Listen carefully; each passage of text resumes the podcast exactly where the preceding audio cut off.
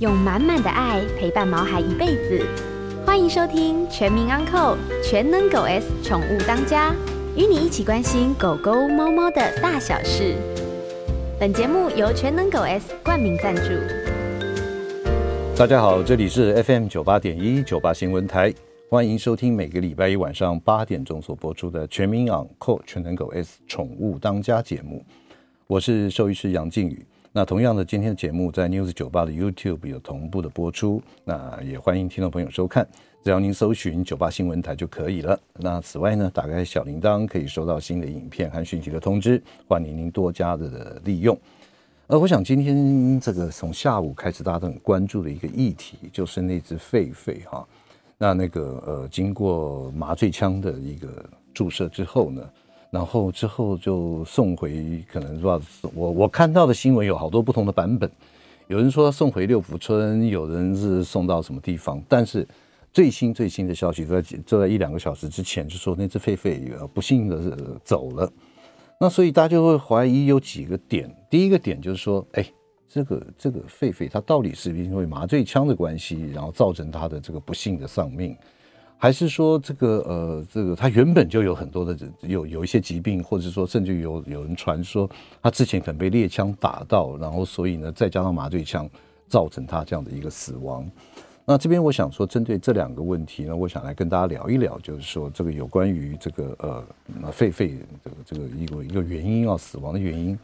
那其实，因为我们手头上的资料也并不多，只能做一些这种多方面的一些想法跟推测。其实我这边强烈强烈的建议就是，这只狒狒一定要送去做这个尸体解剖，来造来来研究它到底是为了什么这个原因而这个死亡。那或许有些听众朋友就说啊，就是这样子啊，就走了嘛，就是怎么样的？其实我个人觉得，这有以下的一些层面的影响。第一个就是说。我不晓得这只狒狒是哪里来的，因为依照呢某动物园，它宣称说他们里面的狒狒没有减少，那所以我不晓得在狒狒的管理上面是否也有要求它植入晶片，要做一些登记啊什么这样子的等等的原因。这个尸体呢一定要送去做解剖来做化验，是否它有做一些标记，或者说它的身份认证，就说第一关它是怎么样出来的，它是原本是在哪里饲养的，这是我们必须要了解的哈。那第二点呢，就是说，呃，到底有没有是因为枪伤而造成他先前的一个受伤，然后打麻醉这个枪的时候呢，而造成他的一些死亡？到底是因为心脏的关系，还是因为原本就有受伤，或者等等其他的原因？那当然，这个第三个就是说，那当然这个也有很多朋友问我说，诶，这个你们所谓的麻醉枪到底怎么样啊？那依照在我们呃在做动物保护的过程里面，像我们这样有些是用吹箭，有些是用一些其他的方式来捕捉一些流浪动物，比方它受伤了，它不让我们碰，可是它躲得远远的，我们可能必须要用一个吹箭的方式。那这个吹箭的方式，我们使用的药品呢是一个副效的，我们这个 rom 就是舒泰了哈，中文一个药品名字叫舒泰。那基本上呢，它是主要的作用是在 ketamine 这边来做。那像以狗跟猫来讲的话，它的剂量大概就是七到十个 milligram 每公斤体重做肌肉的注射。那我不晓得今天在围捕这个狒狒的时候，它用的是哪一种镇定剂或麻醉剂。那这边我们需要提醒，就是说它会有个 range 七到十，它用意在于说，我们今天是要帮它麻醉来之后要做手术，它的麻醉深度一定是比较深的。如果今天我们只要控制它的行为，可以让我们来呃来抓住它，或者说来帮它安置的话，其实麻醉药的剂量它不是不需要到这么高的。那当然，我们刚刚有个重点，就是七到十个毫克 milligram，它里面的就是说 per kilo，就是每公斤体重是多少。所以因此在做任何的一个麻醉的过程里面，或者说甚至于这个捕获或者是用吹箭的麻醉方式。这个大约的体重的估计啦，还有就是说它的用量一定要拿捏得好，所以我希望我们狒狒呢，呃，这只狒狒能够送去做尸体的解剖，以厘清它到底是因为麻醉药的关系，还是因为它先前就有受伤，或许在之前的围捕的过程里面就有人用了猎枪，它已经造成它身体上的受伤。不过 anyway，我们都是要厘清它到底它的真正的死因。那么呢，前车之鉴可以就说，如果它真的属于哪一个单位的狒狒跑出来的，或许它也可以去做一些呃事后的亡羊补牢的动作，把一些这个东西笼舍啊、过程啊，怎么样把它关好，这样子避免另外一只狒狒会跑出来。好，我想着这是呃必须要说明的。啊，在我们节目现场特别来宾是我们动物行为专家，也是我们节目的好朋友熊爸。熊爸跟大家打个招呼。哎，大家好，杨医师好。哦，熊爸，其实哦，我跟你讲哦，我最近啊，嗯，不管在哪一台，有时候转转的，躺在那电视，躺到家里面看电视。哎，这边有熊爸上节目，哎，东边那边有一个酒，就是熊爸上节目。看到赶快转台。呃，没有没有没有没有没有，我就仔细的在听说熊爸你 哦，你讲的有没有跟我们节目上讲的是一样？如果两个讲的不一样，我今天一定要好好来问你啊！结果发现都一样。是，那其实呢，也有呃，也有很多听众朋友在我们这个私下来的那个联络，脸书上面联络我，就是说啊，熊爸跟我们讲的很多事情啊，就是该怎么样跟狗狗的相处啊，甚至于说怎么样的一个循序的渐进的一个呃，不管是教导也好，或是善诱也好，是。那可是呢，却没有像熊爸讲的这么这么的这个结果这么圆满。结果不对 啊，结果不对，对，也就是说，他好像这个，呃，这个好像照您这个说法建议的这种一些步骤啊，什么。好像效果不是那么明显，是是是，这边可以跟我们这个听众朋友来说一下。因为其实呃，我一路啊，从以前最早期我刚出来当训练师到现在，嗯、其实在训练上是有做很大的调整跟转变。嗯，因为早期我一开始是在军中学的一些有关狗狗的训练。OK，但军中就服从啊，对，严格，没错，他讲的就是服从训练。对，其实现在我已经很少提什么服从训练，因为真的不是。是在教军人，我们是在带孩子，对不对？我们现在夺刀夺枪，对，我们现在讲正向，就是爱的教育，所以没有在什么服从的。对，但是呢，就是真的会遇到，就很多人说熊爸，这个你的频道我们都有在看，嗯，都照你的方式来。是啊，不不止我一个人接到嘛。对对对对对，OK。但是用过了，大家。我也很希望，就是他们也很希望是用正向的，因为大家想象就是在这种很美好的情景里面教他家的嗯毛小孩。可是我必须要打个岔，如果说就是就是说这个这边也刚好也提出另外一个问题，你每天回家就发现你们家好像遭小偷一样，所有的东西不只要能移动的绝对不会在原位。哦，这个能够撕扯的绝对不会是完好，吞的一定就吞下去。对，那到底一股一股脑的那种火呢？你说一次两次是照三餐来的，每天都这样子。那那我想，这个有些主人真的忍耐不住。你知道，像我呃，刚好啦，这两天有一只新上课的狗狗，才两三个月大，我一去看看，哎呦，好乖，乖到我觉得 太奇怪了。就有时候反而对我们来讲，乖。才是有问题。他是被被 K 的吗？还是什么？没有，可能身体不舒服的。我们还在观察。爱的教育。对，那当然，这顽皮其实才是正常的。那小孩调皮捣蛋是对的嘛？对，我从小打到大，我从小 每天放学就要被打。对，所以大家会觉得这个主人都会说，我平常都不不骂不修理，但是怎么样的时候，我就一定嗯要怎么样去处理它，过了我的底线啊？对对对，会会会这样，就是要去处罚啊。这。主人还是最后还是难过，没有办法过自己觉得嗯应该要以示惩戒的 这个部分哦。大家的讲法就是赏罚啦，嗯哦赏罚分明。但其实赏罚这件事呢，我已经就是不同意了。OK，好，这个。当然，我我当然要要慢慢跟大家讲了。像我的第一只狗，当时就是我说军中学的，是那真的是处罚的，不是说打而已。其实真的打很凶，还拿来摔墙壁啊，就是嗯，我告你哦，对，真的很可怜。我只能说，嗯，牺牲了它，造就了现在我对其他狗很好。啊，也值得，因为就是要这样。我觉得呃，我的这个就是这样子一路就是这样来的，嗯。那第二第二代熊熊的时候呢，嗯，哎，就稍微做了很大的调整，嗯，可是，一样，就我觉得我的心境都经历过，跟大家一样，就可能会在某一些底线的时候，你还是会想要去制止它，嗯，当然已经没有在做打或处罚的动作，可是你还是会生气或者是去制止，嗯，会想办法，举例，比如出声音，嗯，拿东西吓他，嗯。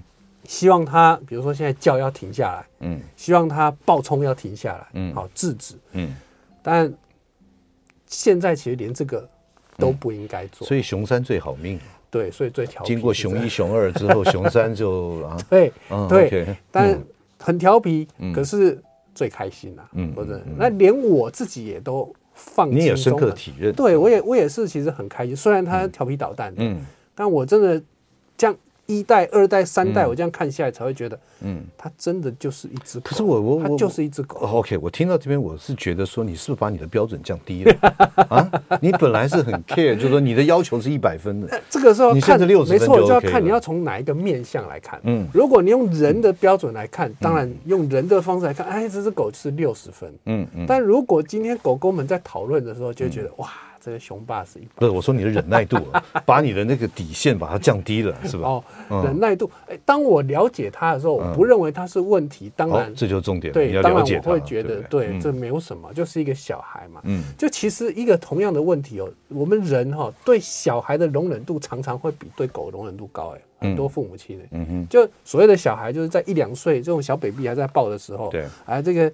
呃，尿床、尿尿尿湿裤子没关系，抓了东西就吃，对，正常的。但是我每天常常会接收到讯息，他说他家狗乱大小便，多大呢？就几个月大而已啊，嗯，才两三个月、四四个月，好，顶多五六个月好了，嗯，乱上厕所，主人就受不了了，嗯。但小孩到两岁、三岁还在包尿布啊，为什么狗就要在四个月大就一定要学会？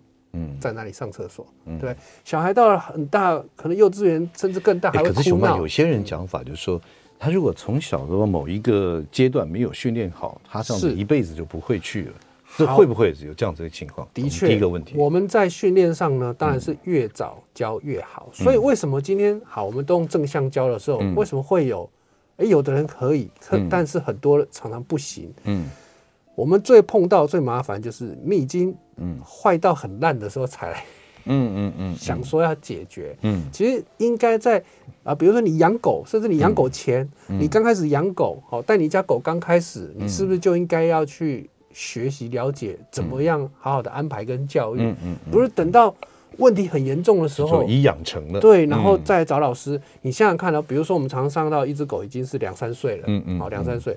他的问题是两三年累积下来的，那你们要我们要多快？嗯嗯嗯，来改善，对改善。嗯，OK，的确了啊。这边今今天来访问熊爸，就是说，第一个就是说，哎，这个狗狗它是否真的需要严格的一种呵斥，或者甚至于体罚？对。那第二个问题就是，哎，熊爸常常跟我们讲了一些训练的方式，或者说改变的方式，可是好像感觉起来效果不是那么的那么的完美。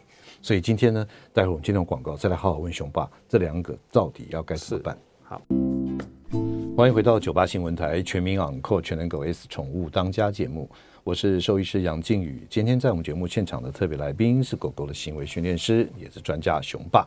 哎，熊爸，是我们延续刚刚广告之前的问题啊，我先问你第一个问题。就说，呃，你跟我们讲解了这么多一些做了这个如何的训练呢等等的一些做法，嗯、可是为什么有些听众朋友依照这样子您的做法来做下去，是，可是好像似乎效果不是很圆满的问题出在哪里？好，因为它其实我们讲正向嘛，就是奖励这样的训练，嗯、它是有基本的，你要讲基本的需求和要求，嗯，好，就每一个训练都有它的优缺点，嗯，好。那以我们这样正向在教，它的优点当然就是它的压力是最小的。对，不要说没有，它还是会，但是至少以所有训练的方式来说，它的压力是最小的。嗯，比较容易，比较简单可以达到，而且不容易会有所谓的。负面的副作用啊，哦，举例，今天处罚好了，假设他乖了，嗯，但有可能因为这个处罚，他情绪啊、心情会受到影响，甚至自信心会受影响。对，但是呢，这种所谓的正向奖励比较不会有什么后遗症的问题。嗯，但是它的条件就是奖励。嗯，说到这奖励很重要，就是很多时候啊，就狗狗对于奖励这件事情并没有热爱，没有。需求没有没有这方面的冲动，或是说他感觉不到奖励，对，会不会这样子？一定会啊！所以我们大家所想的奖，我们先从最简单两种奖赏哈，最简单大家想到第一就是吃，对，零食，来一个小点心，哎，对对对对，嗯。但很多时候你会发现，我既然要奖励他，他不吃啊，要吃不吃的，嗯嗯，好，或者。或者是啊，在家里吃，然后出去就不吃，嗯。啊，没有狗的时候吃，嗯，碰到狗的时候就不吃，嗯。啊，真的希望它吃的时候，它可能就就不去吃。那当它不吃，我们当然没有办法去，嗯，奖励它嘛。就比如说，他今天啊看到狗没有叫，嗯，然后跟他说好乖哦，要给他吃，就这个时候他没有吃，他当然就得不到这方面的奖赏。那当然你会觉得，哎。正向是没有用的，嗯，啊因为当下你根本就没有办法去帮助他。对，玩具也是，很多主人可能就是说，我家狗真的不玩玩具，嗯，对。但如果说啊，今天想着啊，切克罗素，哇，看到玩具就就就疯了，疯了，疯了。但是某些品种，某些小型犬，它玩具一点吸引都没，吸引力都没有。对，那我也很难在它做对的时候拿玩具来跟它玩啊。所以在我们要做正向前呢，其实像我在一个狗狗要做行为矫正或上课前，嗯，我们一定要先从它整个生活上先去做调整。我懂你意思，一定要先了解对他而言，他最希望得到什么，或者他希望的奖励是什么。是，那这个时候可能我们就会开始问他每天吃什么，吃多少东西，嗯，好，比如说他每天啊大鱼大肉的，那每周吃到有剩或者是爱吃不吃的，有挑食的问题，那你今天。不管正向训练好不好了，他就已经不准确，因为他对零食就不需要了。对，我都吃大鱼大肉，你给我个鸡肉干子。对，那或者是有有你都很遵守啊，做对的时候给奖赏给零食，但是阿公阿妈还是妈妈，对，没事就随便乱喂。更好的。对，然后熊妈都教每一次坐下只能吃比米粒还要小的指甲盖大小。啊，结果我爸爸都一次都给他一大片。嗯嗯。那像这样的前提之下，你的奖励就。很难成立，对，所以呢，我们这个为什么这个时候主人受不了，就我一巴掌扒下去比较快，就是这样子，对，因为你还要在那里花时间，然后拜托他吃，或者是训练他，比如说这个吃饭的态度啊，欲望吃零食的态度，玩玩具的欲望，嗯，我直接骂他，直接修理他，不是更快吗？所以就也就是说，每一个只狗狗对于它奖赏的定义，它不一样。对，嗯，可是我常讲哦，如果今天呢，是因为呃，你今天制止，比如说因为凶他，他害怕，他好像乖，嗯，这只狗最后了哦，我看过很多，就是最后就只剩下乖，真的就只有乖，其他什么都没有，嗯，你想要教它干嘛？嗯，坐下。嗯，趴下不做不错嘛。对，多做多错。对对，真的没有错。他他宁愿就就算了，所以他就看起来真的很乖。嗯，可是这个时候主人也会嫌啊，我们家狗就很笨啊，就是什么教都教不会。嗯，主要就是它整个在它的生长的环境里面，它根本没有那样的企图跟欲望。嗯，好，所以正向一个很重要，就是一定要先从生活上的根本啊，每天吃饭吃什么，有没有好好吃啊，开不开心？那。再从这些小零食慢慢的培养，嗯，那你今天才有可能，他今天一坐下说，哇，你好棒哦，给他吃一个小东西，他才觉得，哇，坐下这件事情，跟这个产生连结了。对，嗯，好，那第二个大家会比较会觉得没有用的呢，会在狗狗比如说有一些紧张害怕的情况下发生，会觉得没有用。有，那有时候大家会觉得狗是不乖，比如说他今天出去看到狗会叫，嗯，会冲，看起来很凶。但其实他是害怕。OK，我们过去常常有有讲到这个有关攻击或咬人啊，刚刚有人讲到咬人。嗯，其实真的狗啊，它要攻击跟咬人的时候，它是不会叫的。这个大家都听到，会咬人的狗不会叫啊。嗯嗯。啊，杨医师以前一定也常会碰到，对？会凶的。我跟你讲了，我们在帮那个狗狗打针呢。对。我最怕的第一名，嗯，乔乔。松狮，哦，第二名我最怕帮狗狗打针的是秋田，哦，那 第三名是罗威纳。好，嗯，我们就讲松狮就好了。你看它怎么样，表情都是一样的。它咬你前一秒还是一样，这样对，都都永远都是这样，对，可能连低吼都没有，没有，对，直接来。所以现在问题，嗯，就像这样啊，它它真的要咬人的时候呢，它是。不说的，不用警告，不会叫的。对，所以你牵着狗还不在，然后在那装很凶的样子，其实它都是紧张害怕的。嗯嗯。好，那狗狗其实有一些基本的需求，吃要为了生存，这是它基本的需求。嗯。但是呢，在狗的行为里面呢，躲避危险，或者说我们讲危险、紧张、危险、害怕、恐惧的这个刺激，嗯，它是比食物来的更重要。对，不然的话。他早就活不下来，他的祖先早就都不见了啊！你今天碰到危险，你还会站在那边找吃的？你想有可能吗？嗯嗯，对不对？那个那个系列已经没有了。对他一，没错。所以他今天看到狗很紧张在那里叫，你再拿再好吃的出来也没有用嘛，因为我自己都吓个半死啊！所以这个时候大家会觉得，哎，这个。正向，如果我拿奖励都没有用，嗯，那是因为他现在面对的这个刺激，这个恐惧，嗯，其实他永远他大于你的奖励，对奖励的刺激嘛。嗯嗯，这个我们用人这样想也是，你今天如果连命都快没有，你都吓得半死，你怎么还去想说会有什么好处呢？嗯，你应该都先酸先，嗯，先绕跑再说。对，所以在做这种有关狗狗比较紧张敏感的时候呢。嗯常常在正向上面会有碰到这样的挫折，就是他一紧张，零食也不吃，玩具也不玩，哦，然后主人叫他安抚他，嗯，都没有用，嗯。不过像这种，当然我们还是有讲，我们这个这样的状况，我们当然还是可以教，没有错。可是呢，我前面就有提到，其实早在狗狗在很小的时候，如果越早去做这样子的处理，嗯，它是越容易的，嗯嗯。当已经很深刻的。紧张跟害怕，甚至呢产生一个直接的反射跟反应，嗯，这当然是我们在教比较难，对，哦，那就像我我刚刚前面讲，你已经花了，比如说他现在两岁，你都花了两年时间教会他看到狗，然后就一直叫一直叫，嗯，那已经都很习惯，他根本也不管对方狗到底是友善的还是凶的，嗯，然后你今天要花多少时间让他觉得这些狗都是好的，嗯，然后有东西吃。基本上我觉得好像有点不太可能哎、欸，对不对？的确，嗯，所以这个时候大家会这样想。那讲到最简单最快的，那还是处罚，嗯嗯嗯。但其实真的真的不是不是这不是这样子的。对，嗯，处罚好，我们讲的处罚真的好像解决问题，但其实你就是给他一个更大的嗯刺激。嗯，我们刚刚讲今天奖励是一个刺激，嗯，紧张害怕这个刺激是比。奖励来的更重要，更重要。所以你为了解决他的问题，嗯，你给他一个更大的，嗯，恐惧，嗯，的刺激，去压过前面所有的事情，嗯，然后这个时候他当然就只注意你，因为他，嗯，非常的害怕，他当然就选择你这一个部分的讯息，嗯。但你想想看，当下狗狗的情绪是什么？嗯，我本来看到狗。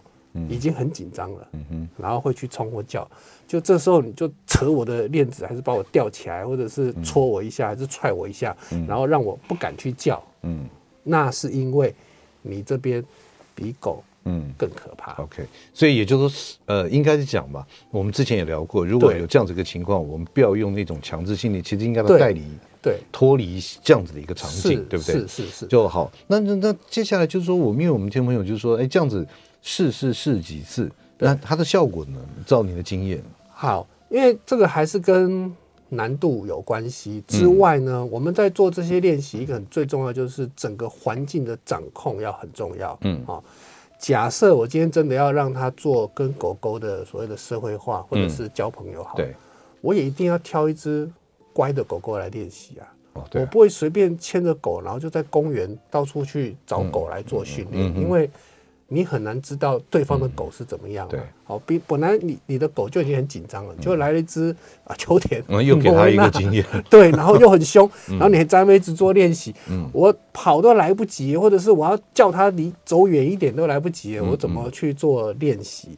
好，所以你这种情境你一定是要管理好，嗯，包含这只狗要怎么去呃距离远近，啊，难度它都是需要去慢慢练习。把这个刺激呢，可能要掌握在他，哎呦，嗯，好了好了，我还是可以先吃一点零食好了，嗯、因为好像还算安全，嗯、像这样子才有机会去做训练。嗯嗯。但前提仍然是狗狗对于食物的欲望，嗯，或者是玩具的欲望，嗯、要能够，嗯，培养的很好。可是熊爸，我觉得这好像跟这个狗狗的品种也有关系。有些是就算是别人的狗要去 K 它、咬它一口大腿，它继续在吃的。那有些是那种，嗯，这种东西我不吃，我这种是什么？对，因为就像刚刚杨医师提到的那几种品种啊，其实如果真的讲品种的话，等一下我也可以介绍几种。嗯，品种特殊的状况跟问题给大家了解。OK，好，呃，今天在我们节目现场特别来宾是狗狗行为专家熊爸。那待会儿呢，我们也会开放我们的 call in。如果您对于狗狗这个跟您相处的一些模式上，或者说您有什么在这个训练上面有任何的问题，或者矫正上面有任何的问题，都欢迎您 call in 进来。我们的电话是零二八三六九三三九八。欢迎回到九八新闻台全民养狗全能狗 S 宠物当家节目，我是兽医师杨靖宇。接下来呢，我们开始接听我们听众朋友的 call in。您对于狗狗的训练方面有任何的问题，都可以欢迎您 call in 进来。那熊爸呢，会立刻来帮您做解答。哎，熊爸，是刚刚这个我们电台的同仁有一个问了一个问题啊、哦，嗯、但是我觉得，因为他也没办法做什么事情，我想请我请问一下你的专业看法，是就说他住他住家的隔壁邻居，就呃邻居有一只狗狗，只要他一出门上班，哇，那就叫到不行。一直叫，然后可能休息个五分钟啊，second run，然后再来第三局、第四局这样子，一路叫到他下班回来。那有的时候呢，就是大家都上班也就算了，都我也上班不在家，对。可是最怕的就礼拜六、礼拜天放假，哎，放假有时候主人出门了，然后就是狗就持续在叫。那我我那个朋友呢，他必须也要待在家里啊。那请问一下该怎么办？怎么？因为狗不是他的，对。那你有什么建议？就是说，针对可不可以跟他的主人讲一声呢？该怎么做？这个当然很清楚，就是事主本身的问题嘛。对，但这个我们只是受害者，受害者。对，没错。那当然，这个就变成主人他真的要去，他必须要去了解跟嗯解决他的问题。对，好。那同样，我们回到那这样子，如果我们在做训练的时候，该怎么去？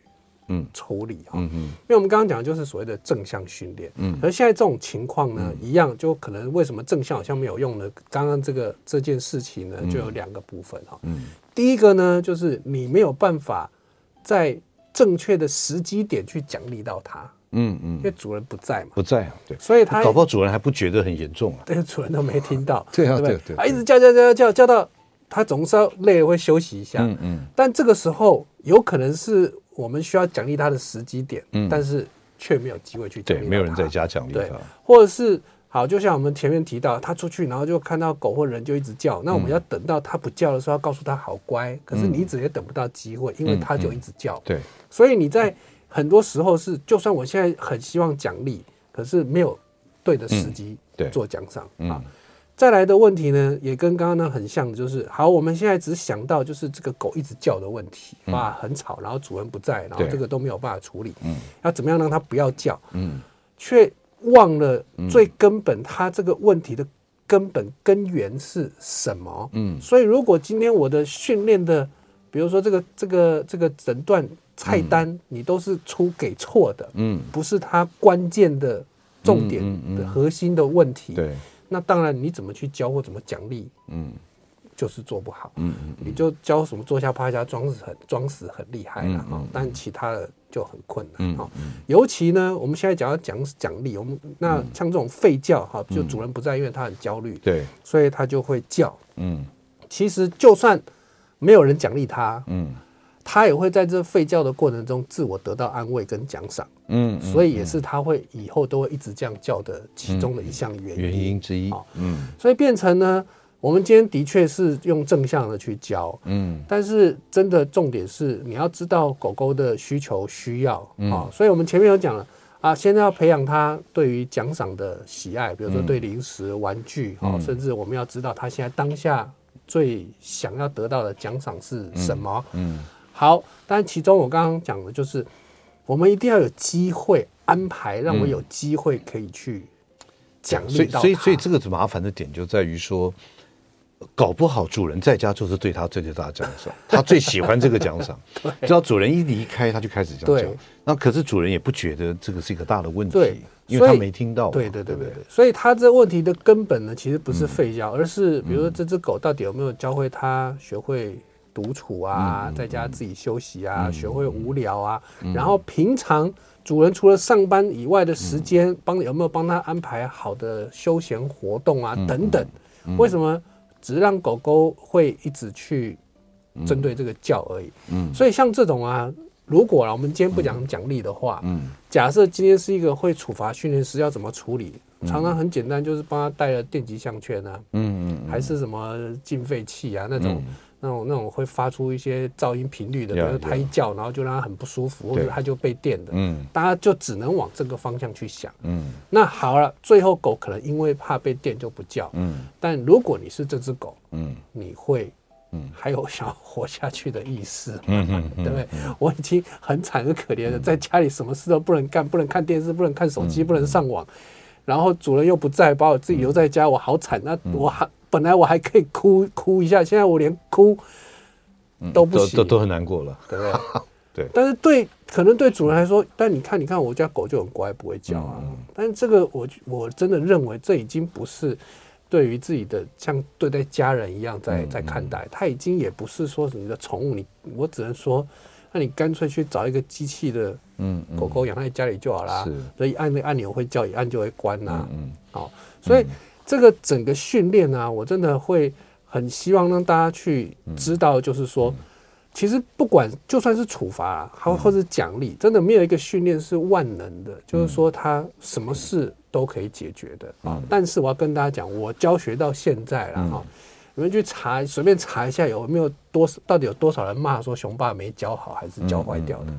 嗯，那我用什么教？我还是用奖励在教啊。OK，所以针对刚刚我们讲的这个案例的话，其实也希望让他主人知道，就是说他的狗有这样的情况，对，然后看他有什么办法。做一些这种对，所以如果以这个部分呢，嗯、我来看，就是第一个呢，我一定会建议他平常生活上的休闲活动嘛，嗯、到底主人花多少时间带他外出啊、散步啊？哈、嗯，尤其像这种很多小型犬，嗯，主人都觉得不用出去，嗯，对，每天就关家里，嗯，好，然后。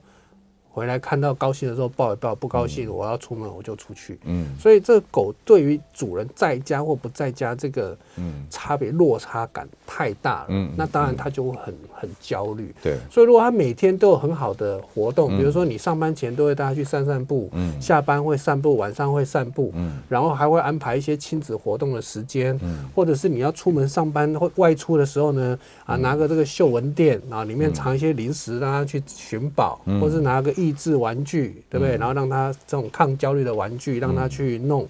也有一些啃咬的玩具，让他有机会啃一下。嗯，好像这样，不要让他很直接看着你出门。嗯，但你看呢，我刚刚讲的这些，嗯，它其实就是正向的奖励啦。奖励，对对对，对不对？他。去大家去散步，他在闻的时候可以得到快乐，嗯，好，在外面大小便的时候很开心，出去走走，认识环境，社会化，他很棒，心情会很好，这就是奖励。啊，你要出门的时候，因为他看到人离开，而且有时候出去玩一玩，跑一跑，回来也累了啊。对啊，对对啊啊，看到主人心情出门很差，那他就很认真玩这种。这种嗅嗅闻店，你要藏一些零食，对，他会去找吃的。啊，玩这种抗焦虑的玩具，然后你啊，你去上班了，我就自己去玩，对不对？啃东西都是会造成他心情愉快跟快乐嘛。啊，刚刚讲到有这个破坏，嗯，我们也可以特别准备一些可以让他破坏的事情。嗯嗯，破坏啊，哈！你拿一些不要的纸啊、纸板啊、纸盒、纸箱啊，对，让你去玩。对，然后里面就放一些小，里面放一些小零食，放，嗯，对，它就可能咬烂，然后吃里面的东西。它其实有好吃的东西，它也不会去吃这些嗯纸。那这些它才是根本解决的方法，而且在做这些解决的时候，它就是嗯正向。并不会在这里面有任何的处罚。嗯，但当主人只看到它不乖，你不去想它的原因为什么的时候，你只心里只想着制止。嗯，所以所以说，不管是今天的我们的角色，不管你是那个邻居也好，或者是说是我们被那个邻居的狗狗吵到也好，其实都可以跟这个主人讲，或者我们自己是主人的话。就说，哎，多安排一些这种活动也好，或者什么，然后一些这种益智的玩具啊、嗅觉的玩具啊等等，让他去把他的注意力分散掉，而且得到了满足。对，所以一个很重要的原因还是在主人到底有没有或想去嗯解决了。嗯、哦，真的有时候真的气到就真的嗯。不是狗啊，你就是 很想处罚它的主人呀。对，这倒是真的。OK，来，熊爸，我们再回到我们刚刚讲的第二个问题，是，就说这个呃所谓的这种处罚也好，对，或者是处罚，当然有分真正的那种开扁，或者是说那种呃声音，或者是其他的行为。好，那这样子的话，对于这个狗狗它未来的这种不要说阴影了，就是说它的经验值里面。它只要不做这个，我就不会皮肉痛，我就不会有这个。那这样子是是对的吗？当然，呃，讲到这边呢，就是提到我们一开始有说的这个所谓的赏罚的问题。比如做对的时候，我们就奖励他；奖励做错的时候就处罚他。嗯，那这处罚呢？现在因为现在的风气，或者说现在的我们在教狗的路线，已经真的就是越来越往正向的。嗯嗯。那还是难难以丢掉处罚的，嗯，这些主人、事主或者是训练师呢，他就开始会把处罚做了改变跟包装啊，嗯嗯嗯，就让这处罚感觉你好像没那么痛，嗯嗯，或是不会痛，嗯。啊，这个要专业的人叔叔有练过才可以做，嗯嗯嗯，就用了很多不同的变相的方式在处罚，像前一阵子我就看过，其实大家一定有看过一个影片，比如说现在。现在狗翻垃圾桶不乖，嗯、对不对？他不能打这只狗，嗯、他就拿一只狗娃娃在那边假装翻垃圾桶，然后揍那个娃娃给他家狗看。嗯，然后狗看到这样扁那个狗，然后就不翻垃圾桶，很乖。嗯，哎。大家好像理所当然就，哎呦，原来可以这样教哎，嗯嗯，对，你拿一个假的在那边，这边 K K 他揍他，然后你的狗就乖，嗯，其实一样啊，你家狗根本就吓个半死，根本不知道你 到底在干嘛。我的主人怎么 K 笑了？搞不好狗还冲上去帮你一起咬。对啊，怎么发疯了？然后在那边狂揍，然后不知道在生什么气。嗯嗯，他当然不敢翻垃圾桶啊，嗯，但他就是一个很震撼的处罚啦。其实简单讲就是这样，为什么他会停？嗯，就因为你给他这个一个很强烈的刺激啊，嗯嗯，真的哪一天你只是打个喷嚏一下，他都吓一跳，你到底要干嘛？你是不是又要疯了？对对对对对，对啊，所以他其实真的呃，因为现在反正训练一直在进化，对对，所以处罚也一直在进，有不同各种不同的进化，但是它的本质嗯还是一样，还是一样，对，所以真的处罚啊，真的我是觉得了会有一些。往后来讲，会有在心理上或者在行为上会有些阴影存在。OK，好，那今天在我们节目现场特别来宾是狗狗的行为专家熊爸。那我们进段广告，广告之后回来，我再问一下熊爸：如果家里面有好几个成员，今天我对他的要求跟你对他的要求，甚至于处罚或者怎么样都不一样的时候，狗狗会有怎么样的一个错乱的情况？好。欢迎回到九八新闻台全民昂扣全能狗 S 宠物当家节目，我是兽医师杨靖宇。今天在我们节目现场特别来宾是狗狗行为专家熊爸，来跟我们大家聊一下有关于处罚方面的一些相关的问题。哎、嗯，熊爸，刚刚我们特别聊到在广告前啊，就是说家里面假设有五个人，对。这个爸爸妈妈、哥哥、弟弟、姐姐、妹妹啊，不姐姐啊，五个。可是呢，有些这样爸爸就特别宠他，啊、他做任何事情他都不会这个介意。对。可是呢，妈妈非常严格，他只要有一点点不对，哇那种种。我想请问一下，这样狗狗在这样子的一个情况之下，它是否会有一些呃，会有选择性，或者说有什么样一个情况会出现？我比较常见到的哦，嗯，是刚好颠倒过来，啊，颠倒过来，不是就是。妈妈呢都比较 OK 啊，爸爸就是很凶悍严格的，嗯，嗯，所以反而我这边找我们上课的，啊，嗯，大概七八成都是女生妈妈，嗯嗯嗯，就才会想要花时间细心的去教，嗯，这个爸爸呢通常就出嘴巴哦，然后直接说，嗯，打了就最乖了，乖了，就是你就是这样疼，你就是不修理，对不对？像我这样你看了都不敢，嗯，哦，因为真的我。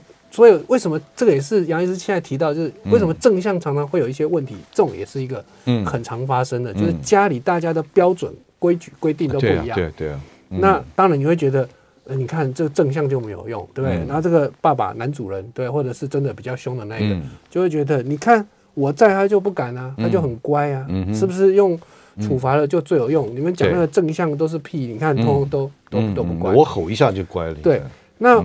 也真的曾经呢，就是一个、嗯、一个状况，就一只狗真的就很燥啊，乱七八糟。然后妈妈想办法拿食物、玩具啊，嗯、一直来诱导它，然后希望它可以安静下来。狗就是不乖，啊、嗯，爸爸一站出来，手一比，嗯，它马上就乖了，对，它就不敢动了。嗯，你看，就大家觉得，你看就应该要这样教，嗯，好像你会觉得，好像真的是这样，因为爸爸一比，妈妈会有挫折感，对啊，嗯，但其实，嗯，因为你们的教法都不一样，嗯，规矩不同，导致呢。这个你知道，道高一尺，魔高一丈。嗯、狗也会在这样的生活里面、嗯、找到一个平衡点。对，察言观色之后，知道我该怎么在这样子的环境下生存。嗯，嗯其实真的不要像讲狗啊，很多小朋友、嗯、阿公阿妈在的时候最皮呀、啊。嗯嗯嗯。对，平常爸爸妈妈会凶，对，阿公阿妈在的时候，也，有阿公阿妈罩，对不对？有客人在的时候最皮，因为嗯嗯，家长真的。不好意思，在客人面前去打小孩啊！对对对，你看这小孩难道不是这样吗？对不对？所以都是一样的。今天不能把你们在生活上其实整个教育的方向方式弄错了，然后再来怪就是这个教育的体制方式是错的，然后就找了一个觉得最快最有效的。但是我刚刚说的，嗯，他的确这个处罚为什么到现在还会存在？当然感觉就是有他的。最快有效，最有效对嘛？就像我刚刚讲的，真的这是真实发生的事情啊！这狗很躁，就爸爸出来一指就乖了。嗯嗯嗯。你看他爸爸就很臭屁，你看我根本都不用上课，你看，对我他就这样乖。嗯嗯。但真的很常发生，反而是那种有攻击的啊。嗯。的确，就专门攻击家里最弱、最小或最疼他的。嗯嗯。所以，比如那种真的会咬的，都不咬爸爸。爸爸他回答，通常我常会问的时候，问类似这样问题，爸爸常会回答我，就是说，嗯，他不敢咬我。嗯，他会说，他不会说他乖，他会说他不敢咬咬你。嗯，那为什么他不敢咬你？嗯，就当然因为是你很凶啊，或者是会修理他。嗯，那为什么敢咬妈妈啊？因为妈妈就很宠他，很疼他。嗯，这太常听过的，嗯，解释的方式就是这样。其实应该要这样讲，就是这只狗它很多的需求需要没有满足。嗯，所以它必须要抒发它的很多的压力。嗯，那今天它抒发的时候，当然就会做一些不好的。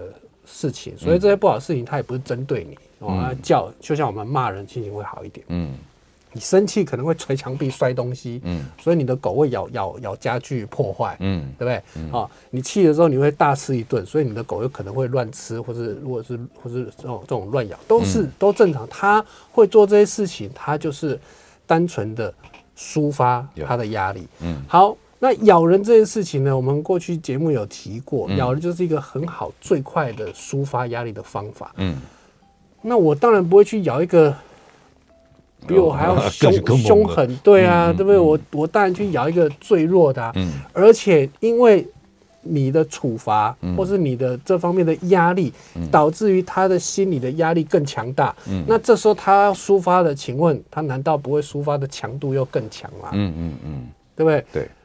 这看谁倒霉而已。所以，我刚提的这个问题，就是说，如果家里面有很多个成员，对，那我们要这个开始对于要做一些行为上的一些矫正也好，训练也好，是不是每一个成员的态度都是要一样？真的，这个狗的问题呢，就是家庭问题。嗯，真的，狗的问题就是它绝对不会是一个人。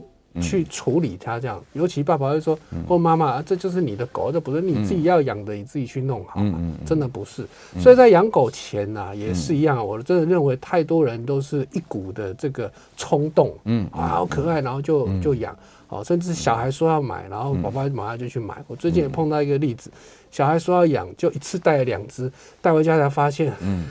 一只已经够烦恼，现在一次两只，嗯，嗯，然后小孩又小，最后都是爸爸或妈妈一个人在弄，妈妈都快、嗯、快受不了。对，所以其实真的都要先做好功课啊，跟想好啊。所以等于家里面的成员都要有一个共识了。对，对，我们该怎么样来对待这个新的新的家里的一份子？是你绝对不能说有一些那种差别性的一个对待。对，否则的话，他他也会察言观色，他也会适应。对，那因为很长时候他就很迷惑嘛，很迷惘，这是不知道到底为什么会这样啊，甚至导致我同样大个便。我这边是被 K 一顿，另外那边说你好乖，对，或者怎么样的。对，他他我觉得他会。谁在的时候我可以上沙发，就谁在的时候为什么我连沙发都不能靠近？对对对，所以真的，我觉得跟狗狗的相处，甚至于行为上面的一些问题啊，是都是要整个家庭都要有同样的一致的态度。对，我觉得个人是这样子。不过还是真的要跟大家讲，不要放弃正向这种奖励的方式在教了，真的不要放弃啊，因为我们。他把就会把他当家人嘛，那你多花一些时间，多花一点耐心，这是没有错的啊，不会是真的气到。其实那只是你的发泄，并不是真的在教他。对，OK，今天在我们节目现场的特别来宾是狗狗新闻专家熊爸。那那这那这个下个礼拜啊，就是应该讲这个礼拜吧，就是廉假的开始，也希望在这个几天的廉假当中，大家可以带你的毛孩子出去外面透透气，去逛逛，顺便培养一下亲子一些互动的关系。那非常谢谢熊爸来我们节目现场。每个宝贝都值得最好的，爱他就是一辈子。本节目由全能狗 S 冠名赞助。